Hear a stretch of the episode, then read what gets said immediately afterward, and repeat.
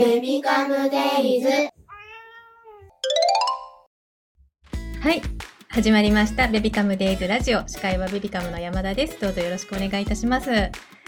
い、えー本日のゲストはですねラジオフチューズ愛の形ドットチューという性セクシャリティがテーマのラジオ番組のパーソナリティを務める矢島助産院の助産師で、えー東京都助産師会理事も務める清水美希子さんにお越しいただいております。はい、えー清水さんは小中学校への性教育活動大人向けの性の講話なども行い、えーセックスレスの夫婦や男女問題の相談などにも広く応じていらっしゃいます。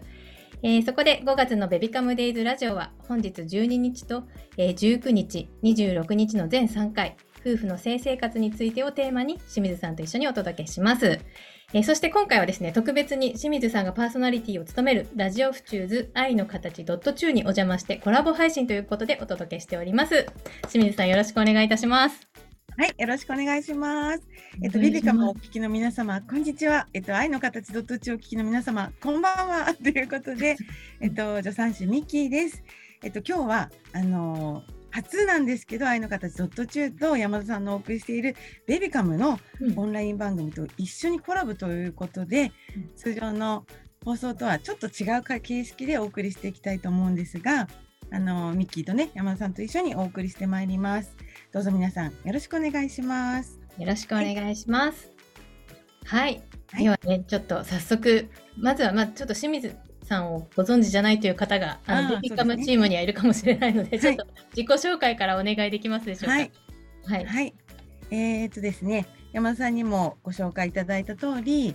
えっと、FM 府中、ラジオ府中ズっていう放送局で、うん毎週金曜日夜10時45分から11時15分の30分間、愛の形ドットチューっていうセクシャリティとか性とか、うんえーそういったものを軸にした番組を毎週やっています。うん。と本業は助産師で、うん。あの赤ちゃん取り上げたりとか妊娠中のお母さんの検診をしたりですとか母乳ケアをしたりですとか、えーそういう助産師の業務もしておりましてプラス助産師会東京都助産師会の理事をしていたり、うんえっとドゥーラ協会の先生をしたりとか、小中高学校に性教育に子どもたちにお話しに行ったりうんあとは、えっと、スリーチャイルド有限有合同会社っていう会社も立ち上げまして、性教育とかフェムケアの推進をするような会社も立ち上げまして、そこの副代表になっております。ということで、まあ、いろんなことをやっている 助産師でございます。はい皆さんよろしくお願いします。よろしくお願いいたします。実はね、ベビカムの番組に出ていただくのはもう3回目になるんですけどね、毎回ちょっと好評で、今回もオファーさせていただいたという形になっております。はい。ありがとうござざいます。愛の形ドット中にも山田さんをおおねお迎えできまして、とても嬉しいです。私も嬉しいです。よろしくお願いします。よろしくお願いします。はいで、えっ、と、3回にわたって行うんですけれども、今日第1回目の今日はですね、えっ、と、妊娠し、妊娠中ですね、妊娠中の性生活について、ちょっといろいろ伺っていきたいなと思っております。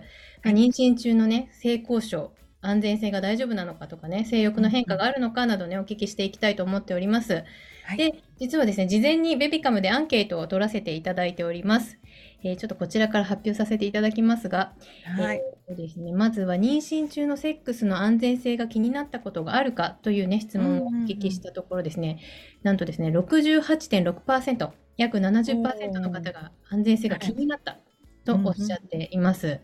ね、ちょっと思ったより私は多いなって思ったんですけど、うんうんうんうんうん。まあ、その中でですね、特にあのコメントをいただいた方たちがいらっしゃいまして、どういうところがその安全性で気になったかっていうところを聞いたんですけど、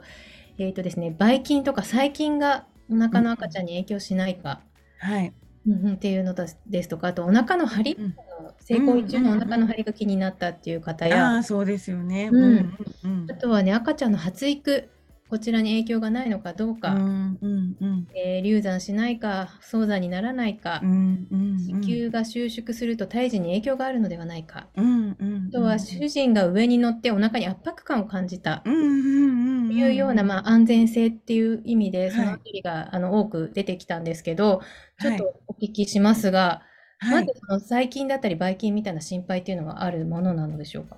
そうですね。あの直接的にそのえっと、精液に含まれるばい菌だとかそういったものはないんですけれども、うんやっぱり性感染症とかがあるので、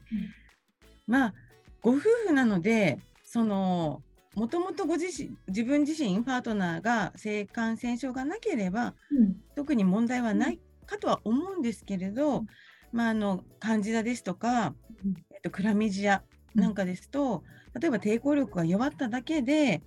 例えばまあお風呂公衆のお風呂とかトイレでうつるなんていうこともありますので妊娠中はその抵抗力がやっぱり弱いんですね。うんそういう部分では妊娠初期中期、まあ、後半にわたって例えばまあおしも陰部とかに、まあ、パートナーの方もちょっと気になるようなかゆみがあるとか、うん例えば女性だと織物が多いっていう時には、やっぱり性感染症予防でコンドームをお使いになった方がいいかなとは思いますが、うんそのお互い性感染症がない状態で、うんあのセックスする分には特に何かそのばい菌が移るとかっていうことは心配されなくていいかなと思います。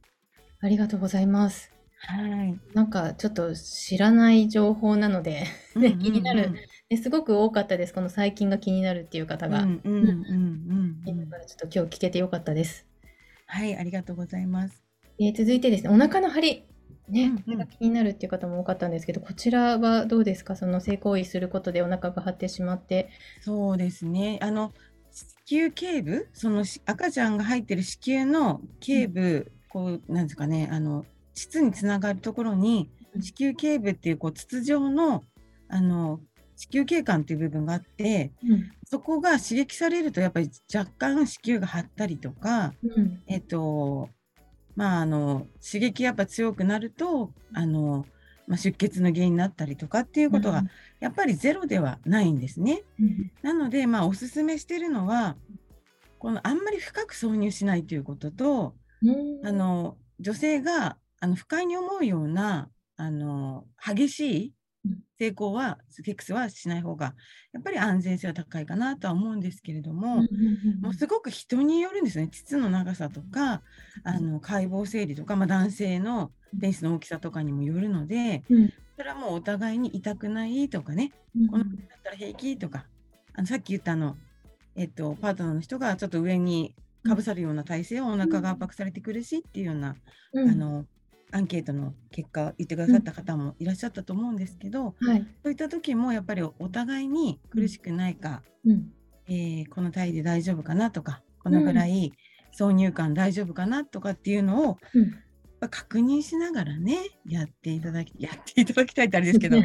あのそういうねうん素敵な時間をね持っていただきたいなとは思うんです。なのうんでまああのやっちゃいけないってわけじゃなくてできたらまあうん。どんどんした方がいいと思うんですよね。お嫌じゃなければその女性が。性欲って妊娠中にすっごい高まる人もいれば、うん逆にこう減退する人もいて、人それ女性女性ホルモンのね働きがどんだけその人に、まあ、どんな風な作用するかっていうところで変わってくるんですけど、うん。うん、もしかしたらあの女性ホルモンの感受性がすっごい高い人はあの逆に減退に行くのかもしれないしもともと女性ホルモンがそんなに、あの活発じゃなかった人が妊娠中にガーってなるとすごい性欲が増したりとかするかもしれない。こうまあすごく人によるので、ね。やっぱ女性ね、デリケートじゃないですか、妊娠中って、すごく。うん、で、乳首とかも触られると痛いし、うん。もちろん、ましてや、その性器も結構デリケートになってるので、うん。うん、本当に妊娠中からですね、あの、急に触らなくなったり、うん。急にその、あのもちろん妊娠してるから大事大事にしなきゃいけないんですけれども、急に女性として見れなくなったとかっていうのはやっぱりすごくね精神的にうん。こう傷つくうんことになるので、うん。やっぱお互いを尊重しながらねうん。あのフランスとかではメイクラブっていうみたいですからおお、なるほど。もう愛を作る、まあ、セックスをセックスじゃなくてメイクラブ愛を作るっていうので、うん。あのじゃあどどうやってお互いね愛を表現していこうかなとかっていうようなうん。コミュニケーションの大切な大切なコミュニケーションの一つとして、まあ、妊娠中のセックスも捉えていただけるとうん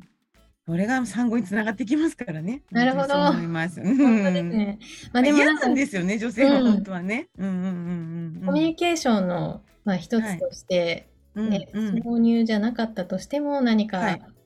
メイクラップしてほしいですね。してほしいです。まあ挿入ありきって考えちゃうとね、やっぱり不安だったり、で男性も怖かっったりすると思うんですよ。もちろん浅くして体を工夫してね横からとかたあんまり深く挿入しないような体勢を選んで、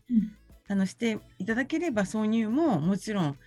すごくこう女性にとってリラックスになるような、うん。まあ、その第5のチャクラですからねうん子宮とか陰部っていうのは、うんチャクラをこうマッサージするっていう意味でも挿入っていうのももちろん女性が不快じゃなければいいんですけど、えっとどうしても体調が悪いとかねお腹張りやすいとか、出血があったとかっていううん。とやっぱり不安になってくるので、やっぱりそういう時はねお互いに触れ合う。うん。挿入以外で触れ合う、うん。えー言葉をかける、うん。あのすごく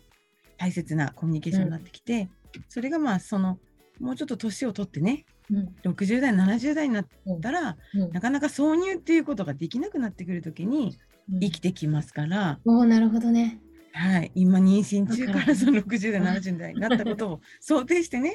挿入なしのセックスっていうのもうんうん楽しんでみてほしいなと思うんですよね。メイクラブですね。メイクラブなんですよ。うんうんうんはい。うんうん。はい、ありがとうございます。はい。はい、そしてですね、うんえっとまあ、そもそも流産しないかとか早産にならないかうんうんうんみたいなところもあったんですけど、その辺はいはどうでしょうか？そう、それも直接的に原因にはならないので、うんうんうんだからってじゃあ早産になるとかってなったら、なかなかほとんどの人が早産になっちゃうので、うんそうですね。そんなことはなくって、うんうん。まあ、早産の原因ってじゃあ何かって時にも、本当わかんないんですよね、はっきり言って。うん。まあ、あの、細菌とか、まあ、常在菌とかがエラスターゼっていう炎症物質を作って、うんうん。まあ、子宮口を広げるとか、うんうんうん。えっとい卵膜のタンパク物質を溶かして破水に至るとか、まあ、いろんなその学説だったりとかはあって、うん。早産の人に、えっとうんうんうん。ホルモン剤膣に入れたりとか、うん。えっと、細菌を殺す錠剤を膣に入れたりとかもしますけど、でもそれだけでやっぱとどめられないので、うん。やっぱり何かしらいろんなねうんうんうん原因が、まあ、あと体動かしすぎとか、うん。うんまあ、いろいろあるんですけど、はい。だからセックスが直接的な早産とか破水の原因になるとも言い切れないし、ならないとも言い切れないっていうのが、まあ、正直なところなので、うん。うん。うん体調が良くてねリラックスできればいい効果も絶対あると思うので、うん。うん、ぜひやってほしい やってほしい。ぜひうん。メイクラブしてほしい、うん。なるほどね。それであの妊娠後期ですね。はい。37週以降のはい。方は私たちはどんどんしてって言うんですよ。うーん。37週以降。そうもう正規さんに入ったら、はいうん、あのお迎え棒っていう 言葉があって。何ですかそれ。初めて聞いた。あの子宮口うん。を広げてこうお迎えに行くみたいなイメージもあるんですけど、まあ、子宮精子に含まれるうん。物質っていろいろあるんですけど、うんうんうんうん。プロスタグランジン E っていうのがあって、うん。それはあの子宮頸部をちょっと柔らかくしたりとかちょっと広げたりとかするうん。作用があってですね、うんそのプロスタグランジン E っていうのをこう人工的に合成して、うん。陣痛促進剤とかにしてるんですね。へえなんでし子宮口がピシャって閉じてたら精子はこう上がっていけないわけですよ。ああなるほど。うんうん。で精子が上がっていくためにこう子宮口をちょっと広げるためにプロスタグランジン E っていうのが入っているので、妊娠後期、うん。もういつ生まれてもいいよってなったら、あの逆にしてみたいなうーんどんどんしてみたいな 私たちは言うんですよ。なんだうんまあ、ちょっと嫌じゃなければもちろん。いやうんね、うんそこは嫌じゃ大なければ。事ですけど、嫌じゃなければ、どんどん大丈はい夫ということで。はい、そうなんですよ。はいはい。ありがとうございます。はい。でですね、ちょっと今安全性についてのお話を聞いてきたんですけど、うんえっとですね、続いて、えっと、妊娠前と比べて、えーセックスに変化はありましたかという質問をさせていただいたんですけど、えーそれに対してはですね、はいと答えた方がね、なんとね、うんうん。75.5%もいらっしゃいまして、具体的にどんな変化ですかっていうのをちょっと聞いたところですね。はいえーとまあ、妊娠してからセックスレスです。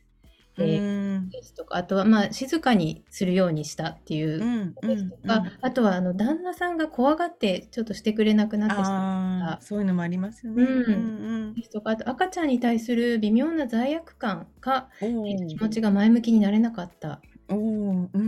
ん、まあ、つわりでちょっと辛くて、まあ、それで精一杯になってしまって、性欲がほぼなかった。で、ハグハグで十分って私は思ったけど、まあ、男性はそこで止めることができないようなので、うん、まあ、お互いに気持ちの調整が難しい。うんうんうんうんね、体に触られるのがね気持ち悪い時があったなんていうのも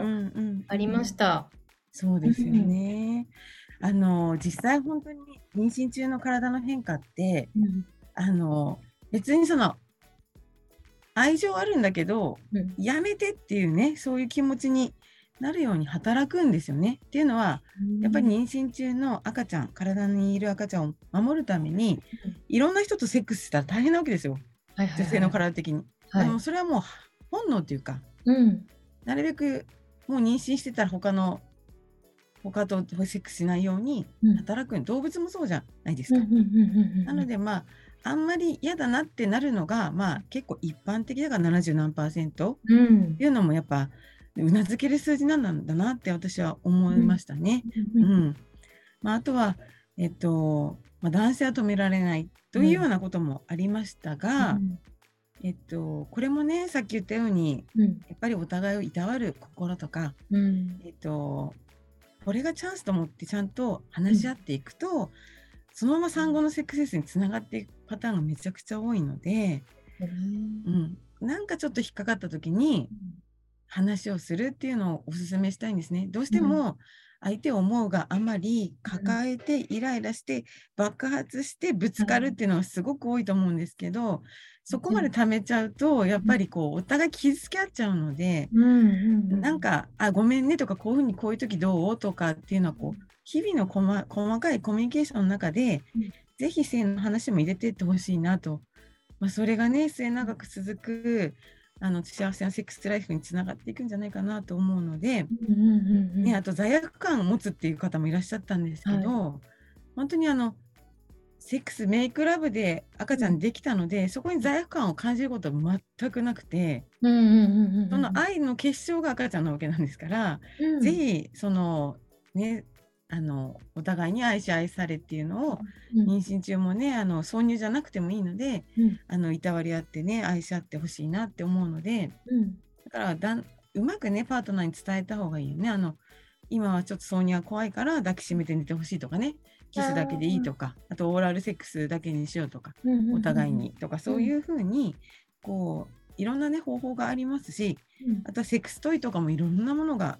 売ってますので、うん、そういうので安全に楽しむとかでもいいので、なるほど、ね、あの挿入ありきのセックスから妊娠中妊娠したらちょっと概念を広げて、うん、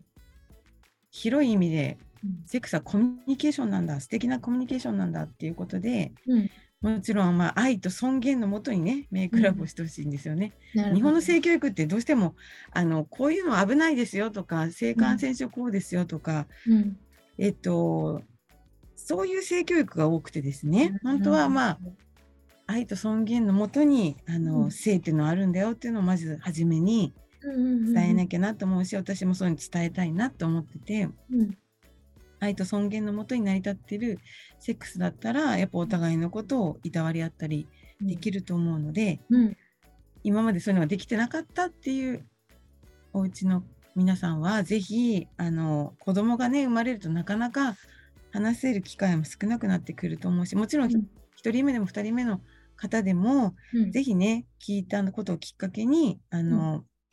日頃のセックスのことに関してどう思ってるとか、うん、あのどんな風な